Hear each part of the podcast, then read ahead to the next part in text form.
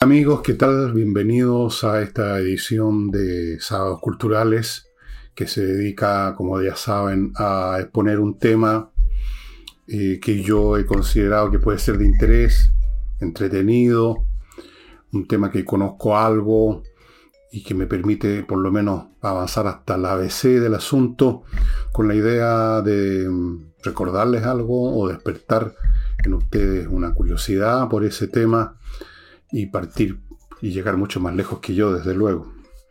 Y antes de empezar, sí, con este tema, vamos a nuestros, nuestros anuncios previos que tienen que ver con personas o instituciones que necesitan alguna ayuda, como es el caso de la familia de Ignacio Muñoz, esta guagua, debe estar ya en el mes cuatro meses, año cuatro meses por ahí, tres meses, no estoy seguro, que tiene esta enfermedad complicadísima, la atrofia muscular tipo 1, que puede significar que en un momento dado no pueda respirar y se asfixie porque le falla la musculatura del diafragma.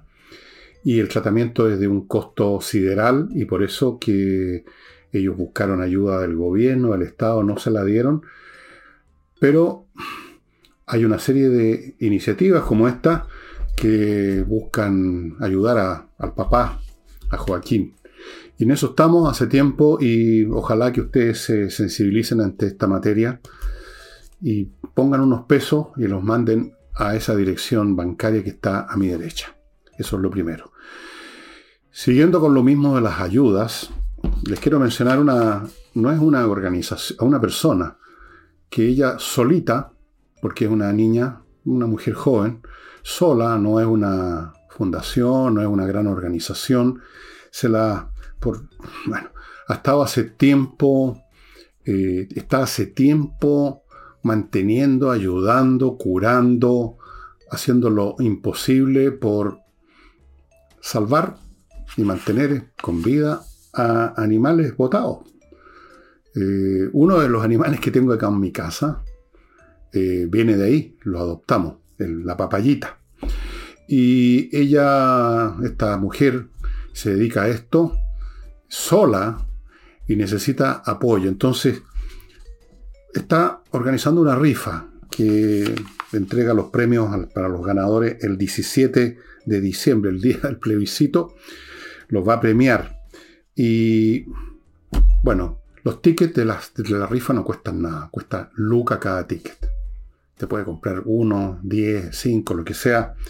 Eh, espero que esté saliendo a mi lado los datos de la cuenta corriente de esta señora o señorita, eh, que es madre, pero Montserrat Guajardo, eh, aparecen ahí los datos y transfiéranle un, bueno, o sea, pongan ahí en la parte de mensaje, la transferencia de esto es para mí que vivo, que tengo tal dirección y estoy comprando tickets para su rifa. Eso, es cuestión de identificarse y decir que esa plata es para la rifa.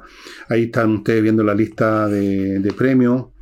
Da lo mismo los premios en realidad, pero son hartos, son 15 premios.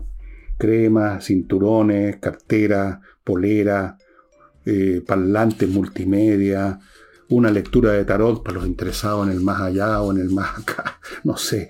Así que considérenlo una posibilidad, por lo menos tienes una luquita o dos cómprense un par de numeritos, ahí están los datos de esta rifa.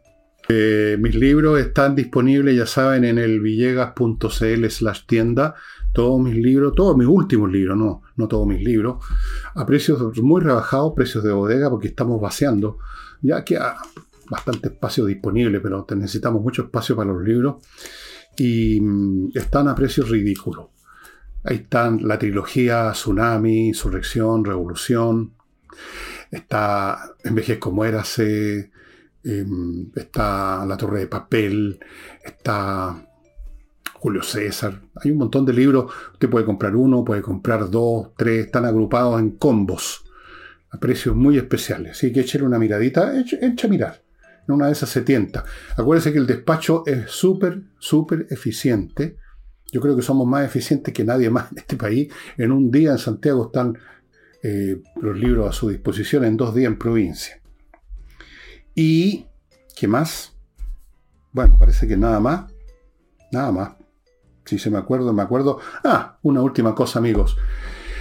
Ya que estamos en la onda de ayudar, eh, hay, otra, hay otra posibilidad de ayudar y que es ir a la a Holanda 100, donde mi amiga Laila Abilio está poniendo sus esculturas. Y en esto ustedes quizás han ido, son muy bonitas, los precios son súper accesibles. Y en esta oportunidad, además, parte del precio de venta va a ir a ayudar a una fundación que se llama CAM. Creo que se llama CAM, ¿sí? Déjenme verificarlo. Tal cual. No es una fundación propiamente tal como es que usted está pensando. Se llama así, lamentablemente hay muchas fundaciones completamente correctas, decentes, importantes y beneficiosas que se llaman fundación y lamentablemente los pueden, las pueden confundir con esas otras que usted sabe. Pero no, esta ayuda a mujeres que están con problemas serios, no tienen otra manera de salir del paso, por ejemplo, cabras chicas que se han embarazado, cosas como esa. Pero usted va a comprar una hermosa pieza y lo que pase con esa otra plata, con la plata, con una fracción importante de la, de la venta que vaya a CAM o no, usted, digamos, no le va a hacer efecto ninguno en el precio, cero. Ya, ahora sí entro en materia. El tema de hoy son las catástrofes que no dependen de la acción humana y que tienen un efecto tremendo en la historia humana. Cosa que se nos suele olvidar. Cosa que la dejamos de lado porque estas catástrofes no ocurren todos los días, algunas ocurren no las vamos a ver, quizás nosotros nunca, otras son más frecuentes, pero en general tiende a ocurrir que los seres humanos pensamos que nuestra vida en sociedad depende de lo que ocurre dentro de esa sociedad o en nuestra relación con otra sociedad, o sea, lo que ocurre en el contexto de la humanidad.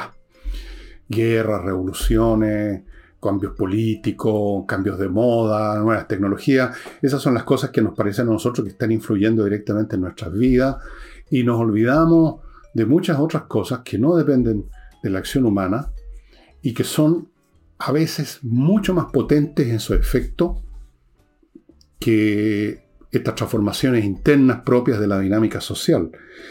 Y esas son catástrofes y apocalipsis que ocurren con una determinada frecuencia todo el tiempo y que han ocurrido y han cambiado. En algunos casos han destruido civilizaciones completas. Así es.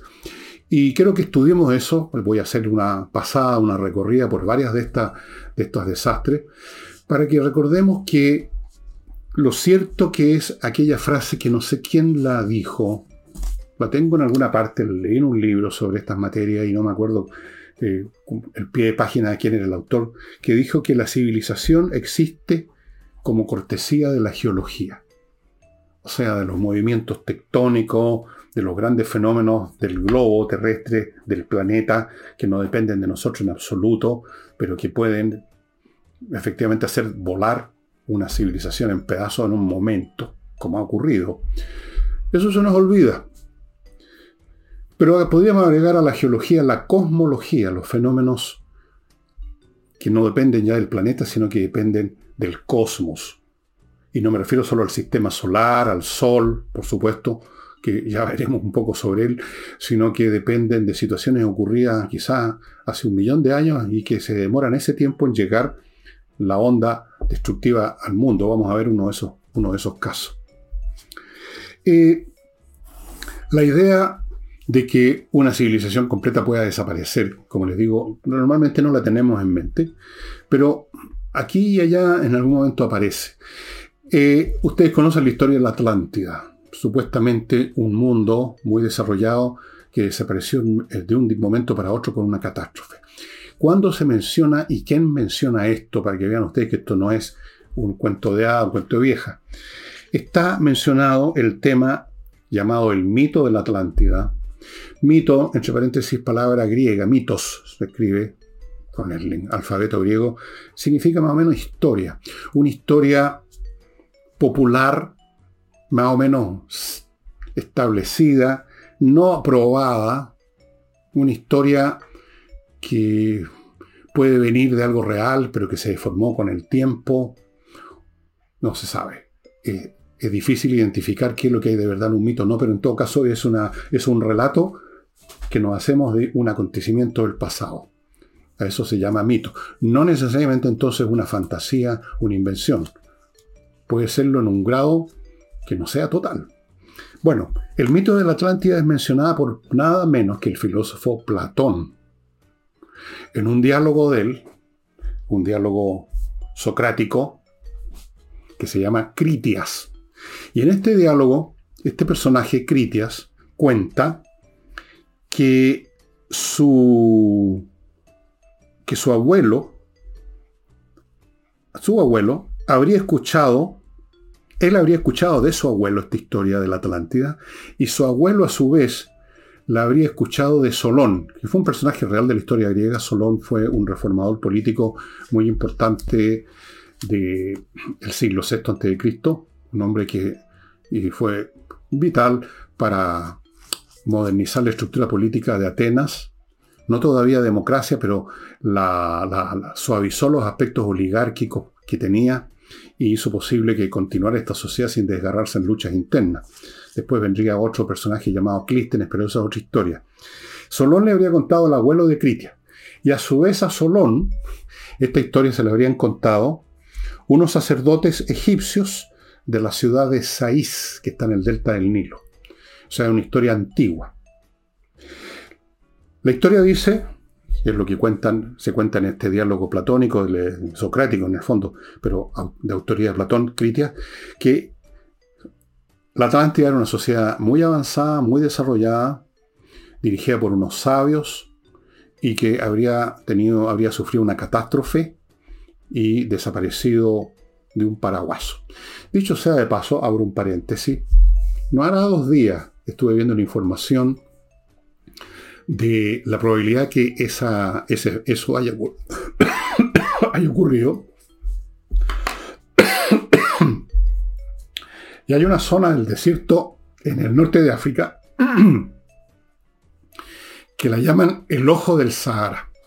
Si ustedes ven una foto aérea, que hay muchas fotos, ustedes pueden buscar esto en, Google, eh, van a ver que es una especie de serie de círculos concéntricos, donde, según algunos, los científicos siempre son tan aguafiestas y dicen, no, no, no, no, no, esto es simplemente una formación natural. Parece bien poco natural, pero puede ser. Otros dicen que ahí estaba la Atlántida. Alguien debería excavar ahí, ¿no? A fondo. Bueno, eh, sobre esta historia de la Atlántida, dicho sea de paso, si ustedes están interesados en todas las teorías que se han desarrollado desde hace mucho tiempo sobre la Atlántida, dónde estaba la Atlántida, qué pasó con la Atlántida, hay un libro que les recomiendo de inmediato que es muy divertido, además, muy entretenido y muy informativo, que se llama Meet Me in Atlantis, encuéntrame en la Atlántida de Mark Adams. Mark Adams. No se los puedo mostrar porque lo tengo en Kindle. Meet Me, encuéntrame en la en Atlantis, en la Atlántida. Ahí están todas las historias, todas las teorías, lo más entretenido que hay. Eso dicho sea de paso. Ahora, algunos piensan que este mito en realidad no tiene ningún fundamento real, pero sí se originó en un hecho real. Esto es real.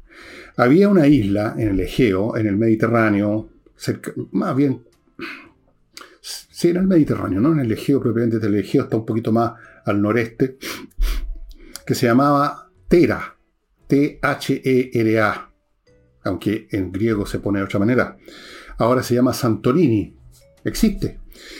Ahí hubo una erupción brutal, pero prácticamente más que una erupción, fue una, una especie como de Krakatoa, o sea, una explosión volcánica, que ocurrió alrededor, eso se pudo estudiar porque están las huellas y los científicos pueden determinar esas cosas, alrededor del año 1628 a.C., o sea, antes de la guerra de Troya, por ejemplo. Antes que existiera esta Grecia clásica, antes que se empezara a desarrollar la, la en tiempo esto diría yo de la civilización minoica, previo a, la historia griega propiamente tal, incluso previo a la historia, o más o menos contemporánea a la historia de, la cultura, civilización micénica, que está relacionada con la civilización minoica. O sea, bastante antiguo, esto es la edad de bronce, 1628, voló todo, no quedó nada prácticamente, pero se han encontrado sí sepultados bajo las capas de, que se depositan en la erupción en algunos alguna, eh, establecimientos, algunas estructuras. Eso podía haber originado la leyenda de la Atlántida. Es, una de las teorías, por supuesto, y es bastante plausible, bastante probable, pero no, yo no descartaría nada antes de investigar el ojo del Sahara. Eh, como ustedes comprenderán, un evento como este no tiene ningún control humano. Es decir, tenemos una sociedad, no sé qué grado de desarrollo tendría la que había entera, ahora Santorini, eh, pero una civilización ya, en, ese siglo, en el siglo XVII a.C., ya estaba desarrollada, se estaba desarrollando la civilización minoica, existía la civilización egipcia, estamos hablando de civilizaciones con tutti lo que eso implica, y sin embargo, de un día para otro, sin ningún aviso, o con quizás algún aviso, unos temblores previos, unos días previos, ¡boom! Se acaba, de un golpe, de un golpe. A eso estamos sometidos los seres humanos, pero nos olvidamos o lo convertimos en un mito, porque no ocurre todos los días ni todos los siglos, ocurre de vez en cuando nomás. Pero ojo, que pueden cambiar la historia o terminar una historia como en el caso de Santorini o Tera. Antes de continuar con otro evento catastrófico y todavía más grande que esta erupción, permítanme hacerme cargo de mi primer bloque de día sábado de estas empresas que están con nosotros en los fines de semana. Les presento una nueva. La revista Mundo Bursátil los invita a suscribirse. ¿Qué obtienen ustedes con la revista Mundo Bursátil? Muy simple. Información. Quiero que sepan que esta revista opera en alianza estratégica con una, con una, eh, una corredora de bolsa que ganó un premio y que está permanentemente dando indicios, dando consejos bursátiles. No se olviden nunca que cualquiera que sea la época económica que esté viviendo el planeta, siempre, siempre hay oportunidades si uno sabe dónde encontrarlas y dónde buscarlas. Naturalmente que uno, si no tiene ninguna información, va siempre a meter las patas y va a perder hasta, la camisa, en este caso hasta la polera. Pero si uno está bien informado, es la cosa completamente distinta. En general uno podría decir que las bolsas a la larga, si uno invierte sin asustarse por caídas del momento, a la larga dan ganancia, porque el mundo se va enriqueciendo y se va valorando. Pero dejando eso de lado y si uno va a lo puntual, hay que estar bien informado. Así que Mundo Bursátil los invita a suscribirse. Ahí están los datos para que ustedes entren al sitio de ellos y se suscriban y entiendan cómo funciona una bolsa qué es lo que hay que mirar cuando uno está pensando en las acciones, ver los consejos que se están dando, es una buena oportunidad. Por supuesto que ir a la bolsa sin saber nada es casi como jugar a la ruleta rusa, pero si uno sabe, si uno sabe puede ganar bastante, a veces puede ganar una salvajada. Así es que vayan suscribiéndose a Mundo Bursátil amigos. Continúo con este polvito mágico Oxinova, que lo tengo en alguna parte, si es que no me lo robó ya una de mis hijas, que me lo estaba pidiendo. No, por aquí está, no se lo llevó. Esto sí que es milagroso. Oxinova, mezclado con un poco de agua, más o menos un litro, esto se convierte en una colonia de bacterias aeróbicas que destruyen las que producen el mal olor.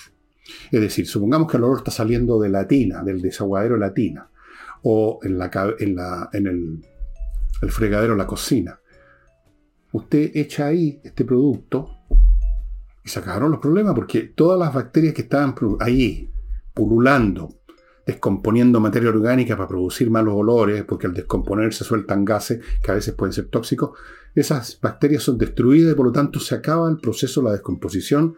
Adiós, malos olores. Todas las personas que lo han comprado pueden decir lo mismo que me han dicho algunos que me han mandado mail, que es increíble se compra solamente en el sitio de ellos. Y les recuerdo, amigos, mi climo, que está en este momento en una campaña preverano. Ustedes dirán, ¿qué verano? Se ha hecho frío, ha caído agua. Sí, claro, pero el verano va a llegar de todas maneras. Y no solo va a llegar, sino que se va a prolongar más. Así que es lo mismo, se corrió, pero va a llegar y va a llegar con temperaturas feroces. Pero fuera de eso, la gracia de estos equipos de micrimo es que usted los puede usar precisamente cuando el día está frío, porque el equipo le puede servir como calefacción o le puede servir como aire acondicionado. Usted lo ocupa como quiere, tiene todas las funciones del mundo, filtra el aire, está conectado a Internet. Están en este momento en mi clima poniendo equipos Prime con instalación y mantenimiento con las garantías de 5 años del equipo. Aproveche ahora la oportunidad porque cuando empiecen los calores y luego van a venir los fríos en su momento, empieza la cola, pues la gente espera hasta el último momento. Entonces resulta que llegan todos al mismo tiempo a pedir equipo y se forma una cola y usted va a tener que pasar frío o morirse calor sin que todavía tenga el equipo. Vaya haciéndolo ya mismito. Hay otro libro que les recomiendo que cuenta una historia, eh, otro fenómeno que ha sido estudiado científicamente. El libro está, lo tengo también, no en papel, sino que en Kindle, porque tengo libros en Kindle, se llama The Cycle of Cosmic Catastrophes, el ciclo de las catástrofes cósmicas, y es de los señores Richard Firestone, Alan West y Simon Barwick Smith, tres científicos que estudiaron este asunto que les voy a contar minuciosamente en todos los planos y ámbitos geológicos, químicos, etc., y probaron el asunto el asunto es que en algún momento, en la época de la edad de bronce, o antes de la edad de bronce, específicamente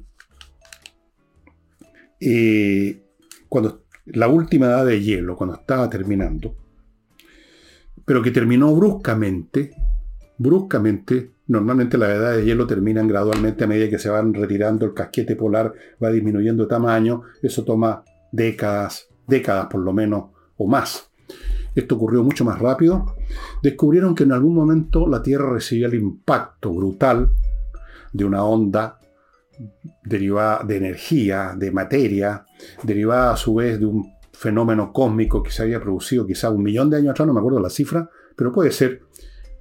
Pero viajó y viajó, mientras tanto en la Tierra, qué sé yo, existían tales, no existían los seres humanos, todo lo que sea, pero llegó, llegó y dejó la crema y algunas culturas, no eran todavía civilizaciones, algunas culturas, especialmente en el hemisferio norte, en, lo que ahora es Norteamérica, eh, desaparecieron de un golpe, porque fue brutal el impacto, mató a la gente, mató a los animales, y hay huellas de eso, estimado amigo. Esa fue otra de las razones, no solo la edad de, hielo, que la última terminó muy brusca, esta cultura que lo repente desaparecen de un día para otro.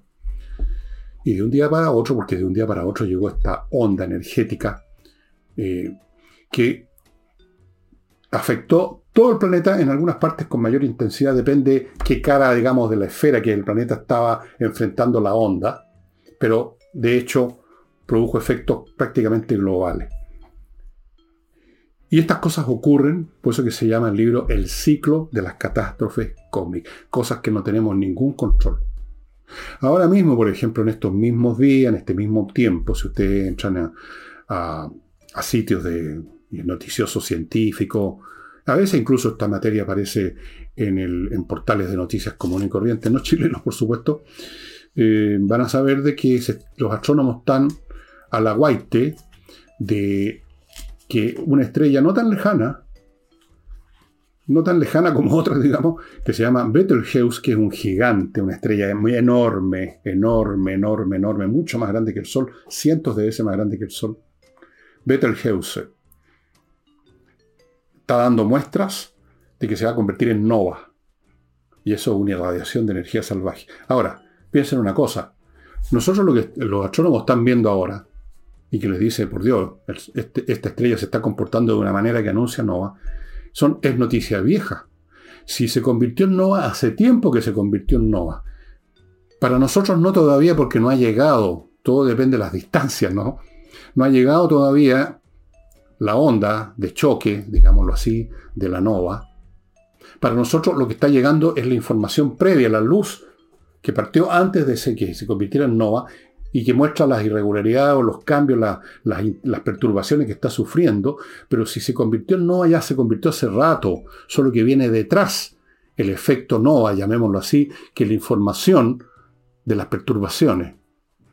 Pero da lo mismo, nosotros podemos llamar presente lo que nos ocurre a nosotros independientemente de cuándo ocurrió.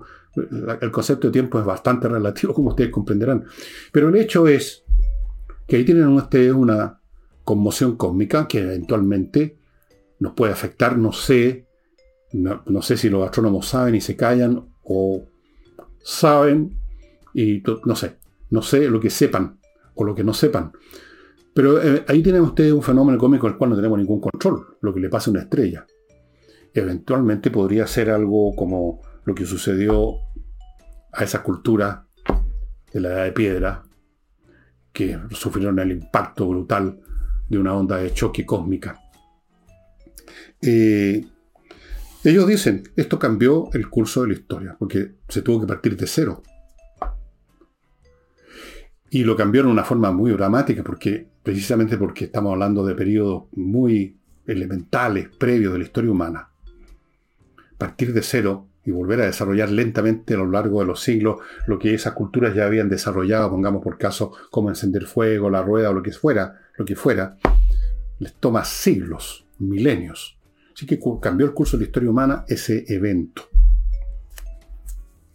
Eh, y como les digo, es un libro absolutamente de la primera a la última página, son puros detalles de cómo se investigó, cómo se estudiaron determinados restos, eh, estratos geológicos, qué pasaba en tal parte, porque hay una línea de carbón, de, una línea que se muestra que la materia es toda está quemada en el mismo momento. Muy interesante para los que tienen interés científico, geológico, es este libro, The Cycle of Cosmic Catastrophes, de Richard Featherstone, Alan West y Simon Barbic Smith, que lo pueden encontrar en Amazon o en cualquier otra librería digital. Pero hay muchos otros tipos de catástrofes que tampoco son de origen humano propiamente tal, de las cuales hemos tenido un ejemplo hace no mucho con el famoso COVID, pero eso no es nada. Lo del COVID, olvídense. Les voy a contar de algunas otras plagas que han afectado a la historia humana y sus efectos. El orden en que las tengo aquí, bueno, da lo mismo. La peste negra. La peste negra, así la llamaron, por unos, por bulbos, bubones negros que aparecían, que afectó a Europa en el siglo XIV. Se calcula que esa peste mató entre afírmese, 75 y 200 millones de personas, y estamos hablando de una época en que en Europa había muchísima menos población que ahora. Porque de hecho, estos entre 75 y 200 millones equivalen a entre el 30 y el 60% de toda la población. Eso produjo un efecto brutal, no solo en el, momento en que ocurrió, por la mortandad, sino que tuvo efectos que se prolongaron en el tiempo porque cambió en un grado importante la estructura social y económica de Europa en esa época que estaba en la edad madura del feudalismo. Toda la historia de ese siglo, incluyendo la peste bubónica y otras cosas, están en este estupendo libro de Bárbara Tuchman que se llama A Distant Mirror, un espejo distante. Un espejo distante. Eh, un libro fantástico, que yo lo recomiendo. Este no lo he releído, fíjese, más de cuatro veces o algo así. Eh, yo gasto más tiempo releyendo que leyendo libros nuevos. Un libro muy, pero muy entretenido, como todos los de la Tuchman, muy bien eh, documentado, etc. Siglo XIV. Vámonos ahora a tiempos más modernos. Entre 1918 y 1919, cuando terminó la Primera Guerra Mundial, se sufrió otra plaga que se llamó la gripe española. Mató entre 50 y 100 millones de personas, lo cual equivalió a entre el 3 y el 5% de la población mundial. Es alto, ¿no? Eso. Pero eso no es nada. A lo largo del siglo XX, una enfermedad que no, no, aparece en la forma de plaga, o sea que todo el mundo más o menos al mismo tiempo, mucha gente se contagia. La viruela. Durante el siglo XX, desde 1900 a 1999, mató entre 300 y 500 millones de personas. Y el SIDA ha matado hasta ahora 35 millones. Cuando hablo de los efectos de estos eventos brutales, apocalípticos, tienen que pensar no solo en aquellos que son visibles, como por ejemplo que en el siglo XIV, debido a la muerte de tanta gente, las relaciones entre siervos y señores tuvieron que cambiar porque la mano de obra se hizo muy escasa y los siervos que hasta entonces eran pisoteados y misericordiamente adquirieron algunos beneficios, por así decirlo, porque se necesitaba gente que produjera. Por ejemplo, hubo efectos sociales, políticos y económicos. Pero hay otros efectos que son invisibles y que podríamos llamar la gente que murió y que quién sabe qué acciones, qué invenciones iban a, generar por su mera existencia, nunca sabremos porque se murieron. Miren, una cosa tan simple como esa. De entre esas 300 y 500 millones de personas que murieron de viruela en el siglo XX, pongamos el 1%, 3 o 5 millones de personas eran tipos de muy alta nivel intelectual, genios entre ellos, grandes talentos, que habrían podido aportar en la ciencia, las artes, y que no aportaron porque se murieron. Porque en general se morían de niños, no de viejo, de viruela. Eso es un efecto invisible. Es lo que nunca fue. Lo que nunca fue. Pero no son las únicas plagas eh, la historia, por ejemplo, de Roma, es una historia que conozco más o menos bien, como ustedes se habrán quizás dado cuenta. Les voy a nombrar algunas de las plagas que hubo que fueron claramente de efectos tremendos. Una llamada la plaga antonina, porque ocurrió en la época de la dinastía de los antoninos. Entre el 165 y el 180, o sea, cuando estaba gobernando Marco Aurelio, el emperador ese de la película Gladiador, eh, murieron entre cinco, no se sabe exactamente qué era esa enfermedad, cuál plaga era, si era la peste bubónica, si era malaria, qué diablo es, no, no, malaria no puede ser, otra cosa. Murieron entre 5 y 10 millones de personas, que equivalen entre el 2,5 y el 5% de la población. Después, entre el año 250 y 266, también después de Cristo en el mismo imperio, la plaga Cipriano. Mató también entre 5 y 10 millones, lo mismo, 2,5 5% de la población. Después la plaga de Justiniano, que se llama así porque en ese momento ya había, se había derrumbado el imperio occidental, en la parte eh, occidental del imperio romano, lo que llaman el imperio romano de Occidente, pero existía todavía Bizancio, Constantinopla, y ahí estaba gobernando el emperador Justiniano, siglo VI. La plaga de Justiniano afectó al imperio entre el 541 y el 549 y mató entre 25 y 50 millones, tuvo un efecto tremendo que históricamente se refleja en muchas cosas la economía, el reclutamiento soldado, eh, con los efectos políticos del caso. Esto fue entre el 13 y el 26% de la población. O sea, en un caso extremo, casi la cuarta parte de la población falleció. Eso con las plagas. No se las he mencionado todas. He puesto algunos ejemplos. Y luego tenemos otro tipo de fenómenos que tampoco dependen en absoluto de la acción humana y que han tenido efectos brutales. Pero antes de echar a esos, para seguir con estas historias de terror, permítame hacerme cargo de mi segundo bloque.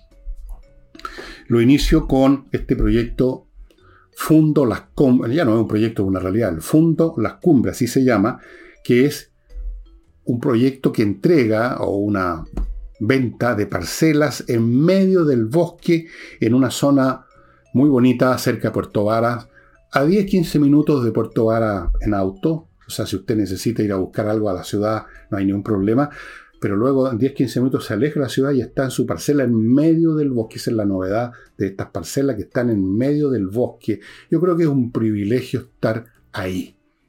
Un privilegio.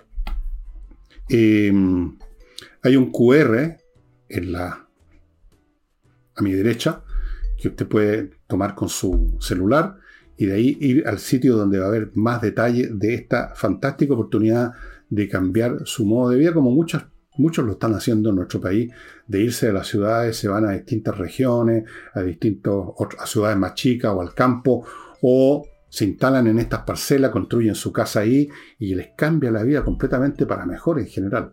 O sea, esto tiene que ver con un fenómeno muy general y muy universal que algún día lo voy a analizar con más detalle. En fin, fundo las cumbres. Continúo con Kaizen Automotriz, este garage especializado en la mantención preventiva. No espere quedar en pana porque quedar en pana significa quedar votado. nadie queda en pana en su casa. Bueno, a veces uno queda en pana en el estacionamiento y es lo mismo, uno queda agotado, el auto ahí queda, no lo podemos mover, es un lío sacarlo un estacionamiento porque hay que subir. Y es un lío espantoso. Entonces, para que no pase eso, si usted siente cualquier cosa o tiene temor o le tinca, tiene una intuición que hay algo que quizás no está bien y que en cualquier momento va a fallar, llévelo a Kaizen Automotriz a la dirección señalada. Tienen todo un equipo de alta, de alta tecnología para detectar como con un estetoscopio todo el auto entero, todas las partes del motor, el sistema de encendido, el sistema de freno, la caja de cambio, todo, todo, todo, todo, cualquier cosa la van a detectar y la van a reparar a tiempo. Obviamente también reparan un auto que ya esté con problemas, con una avería, que haya quedado un pana.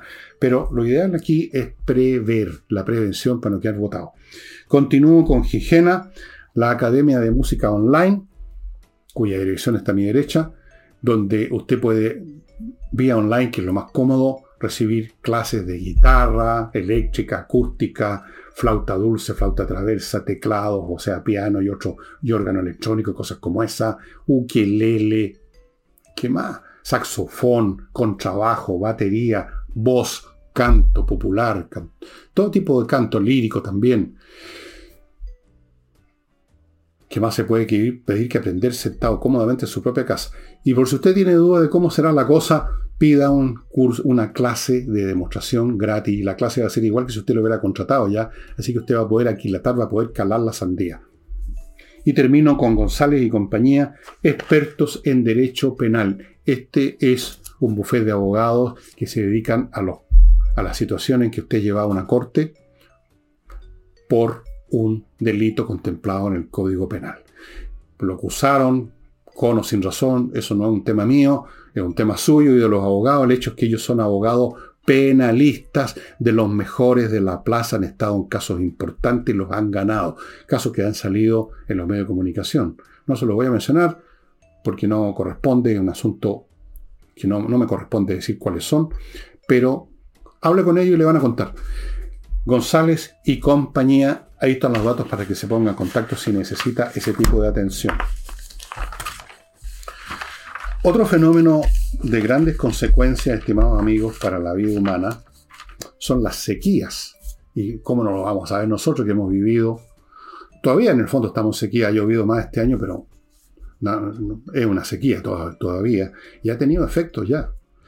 Pero esto no es nada comparado con otras sequías que han habido. Fíjense, Hubo una sequía en la, que, la península, lo que es ahora la India, que se produjo en el año 2200 a.C., cuando existía ahí una floreciente civilización, la civilización del Indo, así lo llaman los historiadores.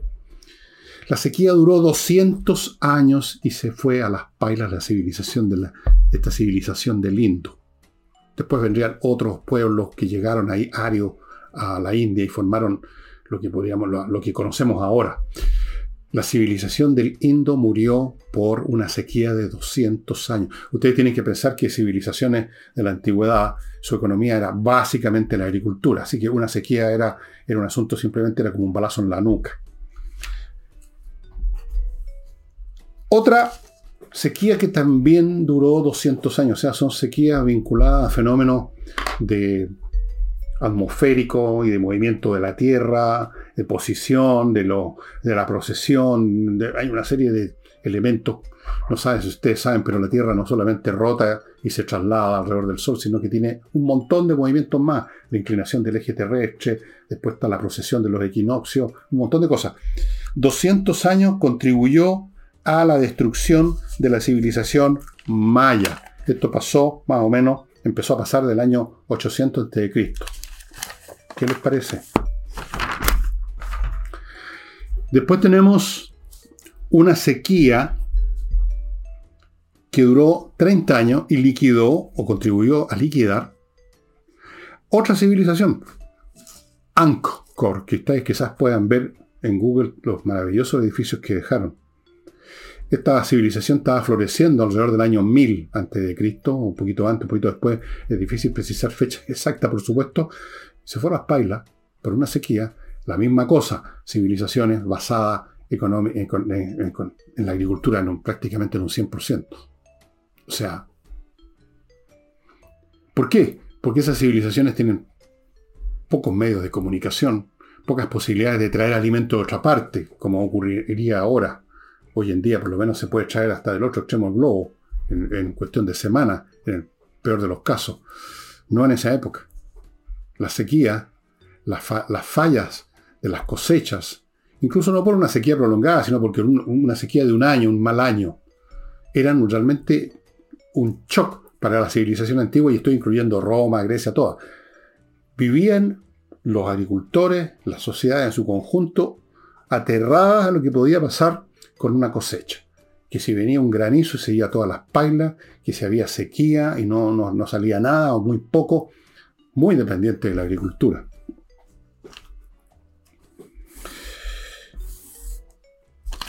¿Para qué hablamos los terremotos? Creo que ese es un tema que conocemos bastante bien nosotros. De hecho, para ponerles un ejemplo del cual he hablado muchas veces en la semana, las contribuciones que tienen abogados a tanta gente son el resultado, a tanta, ya que más de medio siglo de distancia, del terremoto del 61. Ahí se inventaron las contribuciones para contribuir a la reconstrucción de la zona sur. Todavía estamos contribuyendo. Y luego tenemos otro fenómeno absolutamente imprevisible que ocurre con mucha más distancia temporal, en, digamos, cuando ocurre en una escala gigantesca, que son los aerolitos. La Tierra ha sido impactada muchas veces y por aerolitos grandes. Por ejemplo, hubo un impacto, el llamado impacto de Chicxulub, así le pusieron el nombre, no sé de dónde, qué idioma es ese. Ocurrió, eso sí, hace mucho tiempo, 65 millones de años, el famoso aerolito que terminó con la vida de los dinosaurios, terminó con la vida de muchos de muchas bestias. La biosfera quedó aniquilada en un 90% más. Por supuesto, sobreviven siempre especies animales, plantas, y empieza todo de nuevo. Pero hay otros tres impactos de gran magnitud. Cuando hablo de impactos de gran magnitud, estamos hablando de aerolitos de 1, 2, 3, 5, 10 kilómetros de diámetro, o sea, una roca, imagínense, imagínense, miren el cielo e imaginen una roca tan ancha como Santiago, gran parte de Santiago que se nos viene encima. Ustedes dirán, y eso es lo primero que uno piensa, bueno, 3, 5 kilómetros una cosa grande, pero ¿qué es eso comparado con la, el volumen de la Tierra? La Tierra tiene 40.000 kilómetros de diámetro, que son 3 kilómetros, es un puntito insignificante en un mapa. Sí, pero no olviden nunca ustedes que la energía es masa por velocidad. Y la velocidad en que vienen estas masas es tan grande que la energía cinética, o sea, masa por velocidad, es inmensa. Así como una bala, que es un objeto pequeño, que pesa unos cuantos gramos, pero que viene a gran velocidad, es capaz no solamente de destruirlo usted por dentro, sino que lo, lo bota, lo tira, qué sé yo. Lo mismo pasa con un aerolito. Además que la masa que nos interesa a nosotros los seres humanos no es el planeta en su conjunto, con todas sus capas interiores hasta llegar al núcleo, es la biosfera que es una capita de cebolla. Es esa la masa más afectada por el impacto. Ha ocurrido, aparte de este que liquidó a los dinosaurios, han habido otros tres impactos de grandes, enormes aerolitos. ¿Y cuántos impactos hemos tenido de aerolitos más pequeños? Y cuando digo pequeños, puede ser de 500 metros, que ya sería devastador para un país completo, o de 200 metros, o como ese, que no hace muchos años explotó en Rusia, porque no alcanzó a llegar al suelo, explotó, que no era tan grande, tenía, se calcula, unos 20 metros de diámetro, o sea, como el porte de un búho quizá, y dejó la crema, heridos, eh, los vidrios saltaron en pedazos en, kilómetros la redonda. No sé si han visto imágenes del momento en que esa cosa, la onda de choque, eh, llega, se expande y como una explosión. Y muchos otros que no detectamos, que son pequeños, que se deshacen en la atmósfera, se queman totalmente, o que son, o que llegan convertidos como en una bolita de cristal nomás. Todos los días están pasando eso. Lo que llamamos estrellas fugaces son eso. Y si ustedes están interesados en cuerpos más importantes que se puedan estar acercando a la Tierra, hay un sitio especial en la NASA eh, y otros organismos científicos donde están observando y nos dicen de repente, ojo, hay un eh, aerolito de 20 metros, se calcula que va a pasar a tantas distancias lunares, o, bueno, entiendo que el próximo año hay uno que va a pasar raspando, o sea, raspando significa 10.000, 20.000 kilómetros de distancia, nada, nada, nada. ¿Y qué control tenemos sobre eso? Cero. No tenemos ningún control dependemos ahí de la mecánica celeste, un aerolito en un momento dado que según los astrónomos han calculado la órbita y va a pasar a mucha distancia, pero resulta que en un momento dado que es incalculable es impactado por otro cuerpo celeste, por otro aerolito quizás pequeño, y cambia unos centésimos de grado su trayectoria, pero esos centésimos de grado multiplicados por los miles y millones de kilómetros, significa que a lo mejor ya no va a pasar lejos la Tierra, sino que nos va a caer derechito. No sabemos, no podemos saberlo. ¿Cuántos de estos cuerpos celestes andan rondando dentro del sistema solar? Billones. Billones. Ustedes pueden encontrar esa información en Google. Pongan ahí em, cuerpos celestes, aerolitos, qué sé yo, meteoro, no, meteoro, aerolitos que están en el sistema solar y vean los números, son grandes. Se calculan que hay millones de millones de millones de millones de portes más o menos que pueden ser más o menos identificados, porque si no son tan grandes no reflejan luz, porque no son estrellas, sino que son cuerpos inertes, eh, no se sabe que existen. Entonces, vuelvo al principio de este programa cuando dije, la civilización es cortesía de la geología, y yo agregué, pero también de la cosmología. Naturalmente, yo no quiero aquí espantar a nadie, los fenómenos vinculados a meteoros o aerolitos capaces de producir eso que llaman un evento de extinción masiva, son poco frecuentes. Se están separados por, por mucho tiempo. Pero ocurren. Y nunca sabemos. ¿Cuál es ese tiempo? Cayó un aerolito que destruyó los dinosaurios hace 65 millones de años. Supongamos que, según las estadísticas matemáticas, eventos como ese ocurren cada 65 millones de años. Bueno, eso significaría que estaríamos en la fecha que cayera otro por el estilo. No sabemos. No podemos saber. En general, cuando ustedes ven esto, en lo que especialmente lo que dicen los, científicos, eh, ellos se cuidan muy bien de decir las cosas de tal manera de no asustar a nadie, casi siempre en las noticias que, yo he visto relativo a aerolitos, lo primero que empiezan a decir, oye, pero no se preocupe, no se preocupe, esto va a pasar muy lejos, está calculado que no, que la probabilidad es 0,000. Sí, claro, por supuesto, pero ellos también saben perfectamente, y una, cualquier persona con sentido común no necesita ser científico, que fenómenos de este tipo son muy variables desde el punto de vista nuestro, porque nuestro conocimiento escaso, los, cálculos de orbitales que se hacen, que son bastante complejos, ahí requieren una matemática bien complicada, pero están sujetos a alteraciones. Alteraciones que dependen de fenómenos completamente erráticos, como por ejemplo que un cuerpo que está calculado que va a pasar a cierta distancia recibe el impacto o recibe el efecto gravitacional de algo y se desvía su trayectoria un poquito, y con ese poquito, dado las enormes distancias, ese poquito, ese poquito, ese poquito, se termina transformando en un cambio que lleva un impacto hacia la Tierra. Ha pasado y va a pasar. No por nada, desde hace unos años atrás ya existe toda una, una organización internacional para estar investigando acerca de probables eh, cuerpos celestes que constituyen una amenaza. Y no por casualidad, ya creo que se han hecho dos, por lo menos hay uno, eh, experimentos, podríamos llamar, en que se ha mandado un cuerpo, un objeto nuestro, una sonda espacial. Con el único objeto se hizo no hace mucho, ustedes quizás vieron la noticia, para impactar un asteroide cualquiera que lo tenemos identificado, que tiene una órbita conocida, para ver hasta qué punto ese impacto es capaz, es capaz de desviar la trayectoria de ese objeto. No creerán ustedes que eso se hace porque sí, para gastar plata por puro gusto. Se hace para ir desarrollando métodos de defensa el día que descubriéramos que se nos viene un objeto lo suficientemente grande como por lo menos para destruir una ciudad completa o más. Se está gastando miles de millones de dólares no porque sí. No porque sí. O sea, es una situación real que ni siquiera podemos asignarle una probabilidad. Porque las probabilidades que a ustedes les dan tienen que ver con trayectorias actuales, pero que pueden cambiar por un fenómeno absolutamente imprevisible como es que un asteroide golpea a otro. Claro que es muy difícil, las distancias, los espacios son inmensos, pero puede ocurrir. Y no olviden, la Tierra ha recibido muchos impactos.